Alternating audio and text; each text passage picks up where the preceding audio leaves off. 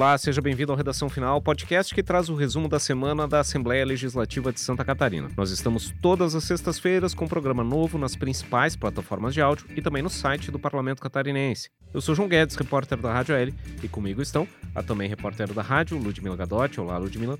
Oi, João. E também o repórter da TVA, o Thiago Toscani. Seja bem-vindo, Thiago. Olá, obrigado pelo convite.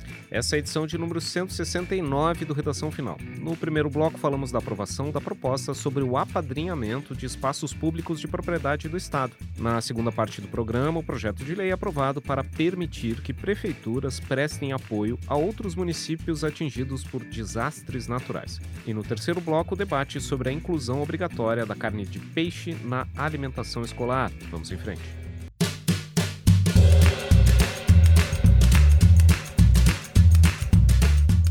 Muito bem, um dos destaques da semana na LESC foi a aprovação de um projeto para o apadrinhamento de espaços públicos do Estado. O que, que diz essa proposta, Ludmila?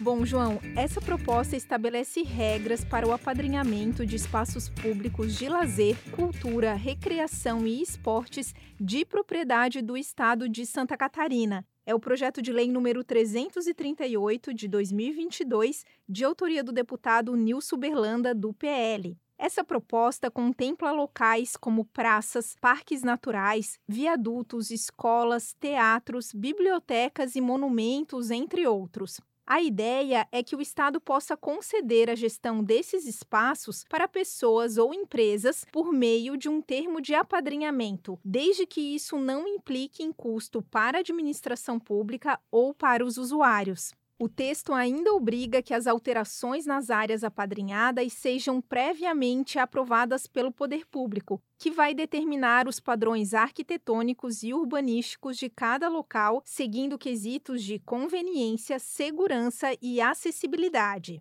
Depois da aprovação da proposta aqui na Assembleia Legislativa, o deputado Nilson Berlanda, do PL, destacou os objetivos dessa iniciativa. Vamos ouvi-lo fazer com que a iniciativa privada em Santa Catarina tenha a oportunidade de adotar locais públicos para deixar mais bonito. Um local público que é do Estado, para que ali possa fazer um jardim, fazer um embelezamento, colocar flores, enfim, é, fazer com que aquele local fique bonito. E aí essa empresa que tomou essa iniciativa possa também divulgar o seu nome naquele local, fazendo com que o Estado foque esse custo que ele teria para deixar essa praça mais bonita para a saúde, para a educação, para obras. Bom, e agora esse projeto depende da sanção do governador para virar lei aqui em Santa Catarina. Bom, e o parlamento também aprovou nessa semana um outro projeto também de autoria do deputado Nilson Berlanda, que trata da transparência do processo de matrículas nas escolas da rede estadual de ensino, né, Tiago? Exatamente, esse projeto ele foi aprovado em plenário, né, na sessão essa semana, e ele, como você disse, trata da divulgação da lista de espera por vagas em escolas da rede pública de ensino aqui em Santa Catarina. Conforme o texto do projeto de lei 245 de 2022, que é de autoria do deputado Nilson Berlanda, do PL, as escolas públicas deverão organizar uma lista de espera das vagas que deverá ser afixada nos estabelecimentos e também publicada no site da Secretaria de Estado da Educação. E conforme o autor do projeto, o objetivo, claro, é dar mais transparência a essa fila de espera e essa questão da transparência realmente é muito importante para pais e mães de estudantes que aguardam por uma vaga nas escolas para seus filhos, porque de fato, sem o conhecimento da lista, essas famílias não sabem em que momento serão atendidas. A matéria ainda ainda segue para a votação da redação final antes de ser encaminhada para análise do governador, João. Bom, e também nessa semana foi aprovado aqui na Assembleia Legislativa um projeto de lei de autoria do Poder Executivo, né, do governo do Estado, que ratifica um protocolo de intenções que foi assinado pelo governo do Estado de Santa Catarina com os governos do Rio Grande do Sul, Paraná, São Paulo, Rio de Janeiro, Espírito Santo e Minas Gerais. Esse documento prevê a criação do COSUD, o Consórcio de Integração dos Estados do Sul e Sudeste do Brasil. Esse protocolo de intenções foi firmado pelos governadores em junho deste ano, no encontro realizado em Belo Horizonte Horizonte. O objetivo dessa iniciativa é criar essa entidade, esse consórcio, para que esses sete estados das regiões Sul e Sudeste possam desenvolver ações em conjunto e também fazer reivindicações de interesse comum em relação ao governo federal. Um dos relatores dessa proposta aqui na Assembleia Legislativa foi o deputado Marcos Vieira, do PSDB, que é presidente da Comissão de Finanças e Tributação. Depois da aprovação em plenário, a gente conversou com ele sobre a importância dessa proposta aqui para o estado de Santa Catarina. Vamos ouvi-lo. Consórcio altamente favorável para Santa Catarina, pois, primeiro, troca de experiências. Segundo, troca de informações sem custo para Santa Catarina no primeiro momento. Nós já somos um estado altamente desenvolvido, altamente exportador e importador. Grande parte das importações do Sudeste e do Sul entram por Santa Catarina. É, nós temos grandes portos, como por exemplo o Porto de Bituba, de Itajaí, de Navegantes, é, de São Francisco do Sul e Itapuá. São cinco portos no nosso litoral. Então isso para nós é um handicap muito, muito importante. Bom, essa proposta foi aprovada aqui na casa, já próxima à finalização do prazo para que esse acordo fosse confirmado pela Assembleia Legislativa. Então, houve a aprovação na quarta-feira, dia 18 de outubro, e o projeto já foi sancionado. Nós gravamos o programa na quinta-feira, dia 19, já depois da publicação dessa proposta como uma nova lei estadual aqui de Santa Catarina, confirmando a adesão do Estado à criação desse consórcio.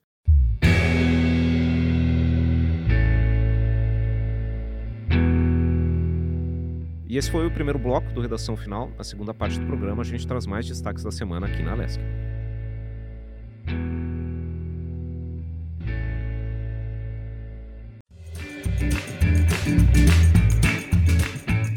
Muito bem, o parlamento aqui de Santa Catarina também aprovou um projeto de lei para permitir que as prefeituras possam apoiar outros municípios afetados por desastres naturais. É o projeto de lei número 242 de 2023, de autoria do deputado suplente Jerry Consuli, do PSD. Ele apresentou essa proposta aqui na Assembleia neste ano, no período que ele assumiu uma das cadeiras aqui da LESC, em substituição ao deputado Júlio Garcia, também do PSD, que na ocasião pediu uma licença por motivos particulares. Pois bem, essa proposta ela estabelece as regras para que as prefeituras prefeituras catarinenses possam prestar auxílio a outros municípios afetados por desastres naturais. Acontece que muitas vezes uma localidade sofre com uma enchente, com um vendaval que causa destruição, por exemplo, de estruturas públicas, e há casos em que o município vizinho dispõe de máquinas, de pessoal para fornecer essa ajuda, para prestar apoio, ajudar na recuperação. No entanto, existe um temor, uma dúvida dos prefeitos sobre a legalidade de prestar esse apoio a um outro município. Então, para que não haja dúvidas e para deixar claro na legislação que os prefeitos podem fazer isso, a Assembleia aprovou então essa proposta que foi apresentada pelo deputado Jerry Consuli.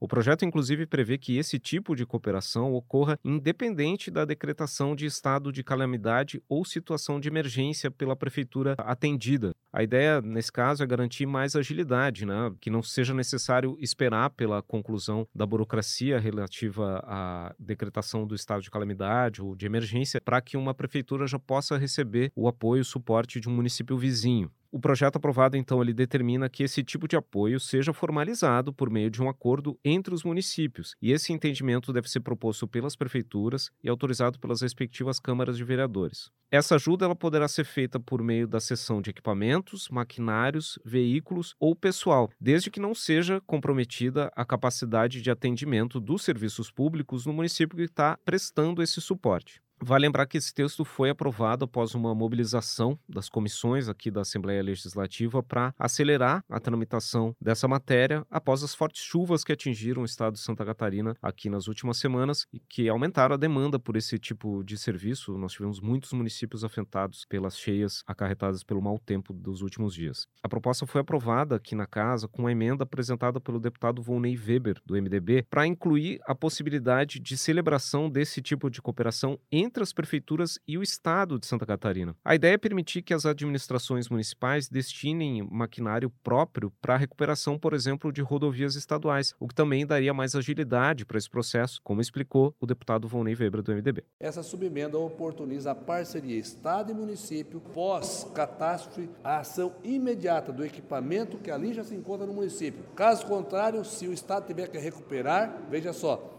tem que contratar equipamentos de terceiros, porque o Estado não tem. Muitas vezes estão longe, até chegar, passou um dia, passou dois. Então, no mesmo dia, na mesma hora, uma hora depois, duas horas depois, a prefeitura já pode estar ali, numa cabeceira de ponte, por exemplo, colocando pedras e aterro, fazendo com que em pouco tempo se restabeleça as nossas atividades. Bom, sobre a aprovação dessa proposta, a gente também conversou com o presidente da Assembleia Legislativa, o deputado Mauro de Nadal, do MDB, que ressaltou que esse projeto vai dar justamente mais segurança jurídica para que as prefeituras possam prestar socorro aos municípios afetados. Vamos ouvir o deputado Mauro de Nadal. Permite com que prefeitos não incorram em crime no momento em que eles possam disponibilizar tanto equipamento quanto máquina e material humano para socorrer o município vizinho que está impactado pela catástrofe. E esta ajuda mútua não é só município com município, mas sim também município com estado e estado com município. Um importante projeto de lei que vai permitir com que todos possam se ajudar em momentos de dificuldade como esse que estamos enfrentando em Santa Catarina. Muito bem, essa proposta aprovada aqui na casa, ela ainda precisa da sanção do governador para virar uma lei estadual aqui em Santa Catarina. E outra proposta aprovada no plenário aqui da Assembleia Legislativa é uma que tem um valor simbólico no sentido de reconhecer a Celesc como uma empresa de interesse social aqui de Santa Catarina, né, Ludmila? Isso mesmo, João. Como você disse, é um projeto de lei que reconhece a Celesc como uma empresa pública de relevante interesse social e econômico do Estado. Essa matéria, de autoria do deputado Fabiano da Luz, do PT, é o projeto de lei número 74 do ano de 2022. Ele busca então certificar os serviços prestados pela companhia a todos os catarinenses. O texto aprovado pelos deputados prevê a entrega de uma placa emitida pelo parlamento. Também estabelece que a Celesc vai precisar realizar ações de fortalecimento,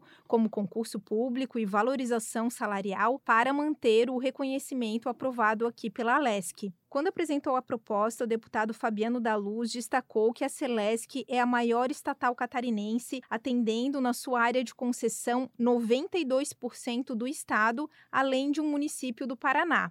Depois da aprovação em plenário, o deputado Fabiano da Luz falou sobre essa iniciativa. Primeiro porque a Celesc é uma, é uma das empresas mais premiadas do país pela sua competência, pela resposta rápida, pelo que ela entrega para a comunidade. E o fato de nós reconhecermos a Celesc como uma empresa pública mostra que a empresa pública ainda tem uma responsabilidade social, tem um compromisso com a sociedade muito importante. É uma forma também de nós reconhecermos isso, que uma das empresas públicas de Santa Catarina é uma das mais premiadas do país pela competência de sua gestão e pelo que ela entrega para a sociedade e que ela continue assim, sendo premiada, sendo competente e que continue sendo pública.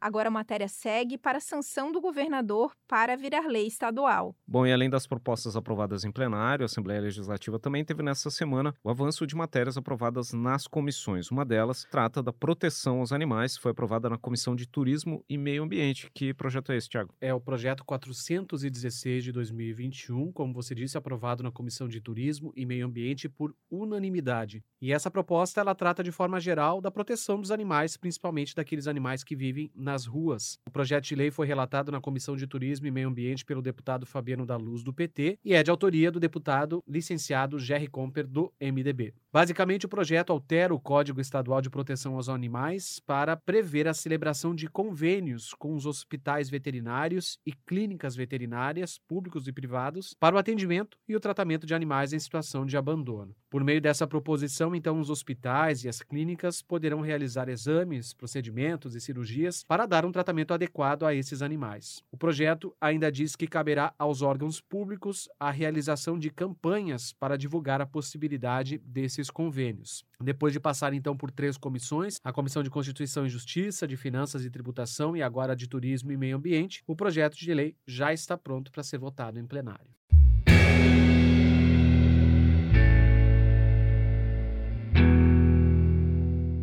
Muito bem, esse foi o segundo bloco do Redação Final na terceira parte do programa, mais destaques da semana aqui na Lesc.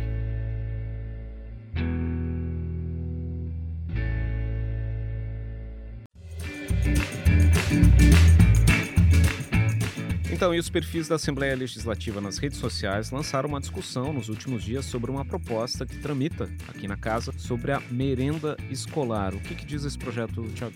Então, esse projeto de lei quer incluir a carne de peixe e seus derivados nos cardápios da merenda escolar da rede pública aqui do estado de Santa Catarina. Esse é o objetivo, então, desse projeto, que está em análise aqui na LESC, e é de autoria do deputado Ivan Nates, do PL. Que, que diz essa matéria? Ela determina que a inclusão do peixe na alimentação escolar deverá ocorrer de acordo com as diretrizes nutricionais estabelecidas pelas autoridades competentes em matéria de nutrição e saúde pública. Em caso de intolerância ou alergia, os pais ou responsáveis dos estudantes poderiam então solicitar a substituição do peixe por outra fonte de proteína, desde que exista comprovação. A ideia é que o consumo de peixe estimule o desenvolvimento físico e mental dos estudantes. E como você disse, João, essa enquete, essa discussão está no ar aqui no, no, Instagram da Assembleia Legislativa, arroba Assembleia SC. Esperando seu comentário, a sua manifestação, você pode dizer se é contra ou a favor e contribuir então com essa discussão. É, lembrando que essa discussão, além do Instagram, está presente numa postagem feita no Facebook da Assembleia Legislativa. Nós somos o arroba Assembleia SC no Facebook, no Instagram e no Twitter. Também temos o canal Assembleia SC no YouTube. Você pode receber informações e novidades sobre o Legislativo Estadual também no seu celular pelo aplicativo WhatsApp. Para isso, mande a mensagem sim para o número 489-9960-1127. E outro destaque da semana aqui na LESC foi a aprovação de um projeto de lei na Comissão de Constituição e Justiça que busca criar a política pública de recuperação e manutenção dos empreendimentos afetados por incêndios. Essa proposta foi protocolada aqui na casa pelo deputado Napoleão Bernardes, do PSD, e ela busca criar mecanismos para que o Estado possa apoiar empresas e empreendimentos que foram afetados, destruídos por ocorrências de incêndios. Basicamente, essa iniciativa cria regras e critérios para que esse apoio possa ser concedido pelo poder público estadual principalmente por meio de benefícios tributários concedidos especificamente para esses empreendimentos afetados por incêndios. A ideia é que não seja exigido crédito tributário de ICMS referente, por exemplo, às mercadorias que foram destruídas e inutilizadas em função da ocorrência desse incêndio. E a ideia também é que seja oferecido um crédito presumido do ICMS, na prática, para reduzir a carga tributária que incide sobre essas empresas, para apoiar o processo de de recuperação desses empreendimentos para garantir que eles possam ter as atividades mantidas. O projeto também prevê que o tamanho desse crédito presumido, que o tamanho desse benefício uh, fiscal deve levar em conta uma série de critérios, como a saúde financeira do empreendimento, a capacidade financeira do Estado e também o faturamento médio dessa empresa ou da unidade beneficiada. Essa proposta passou aqui pela Comissão de Constituição e Justiça, ela segue para análise da Comissão de Finanças e ela ainda precisa passar pela Comissão Comissão de Trabalho, Administração e Serviço Público e pela Comissão de Segurança Pública antes de seguir para a votação em plenário. E um último destaque aqui da semana aqui na Assembleia Legislativa foi a posse na quinta-feira, dia 19 de outubro, da deputada suplente Vanessa da Rosa do PT, uma posse histórica, né, Ludmila? Isso mesmo, João. A deputada suplente Vanessa da Rosa, do PT, assumiu no dia 19 de outubro o cargo de deputada estadual na Assembleia Legislativa. Ela vai substituir por 30 dias o deputado Padre Pedro Baldiceira, do PT, licenciado por motivos particulares. Essa posse marcou um momento histórico na Alesc, como você falou, que pela segunda vez terá uma mulher negra como parlamentar, 89 anos depois da eleição da pioneira Antonieta de Barros. Na solenidade, Vanessa falou sobre o que representa a sua posse como deputada estadual. Essa posse é extremamente simbólica, representativa, emocionante, eu diria. Né? 89 anos após a primeira mulher negra eleita em Santa Catarina e no Brasil, né? isso aconteceu em 1934, então 89 anos após Antonieta de Barros, poder dar continuidade ao seu legado é extremamente significativo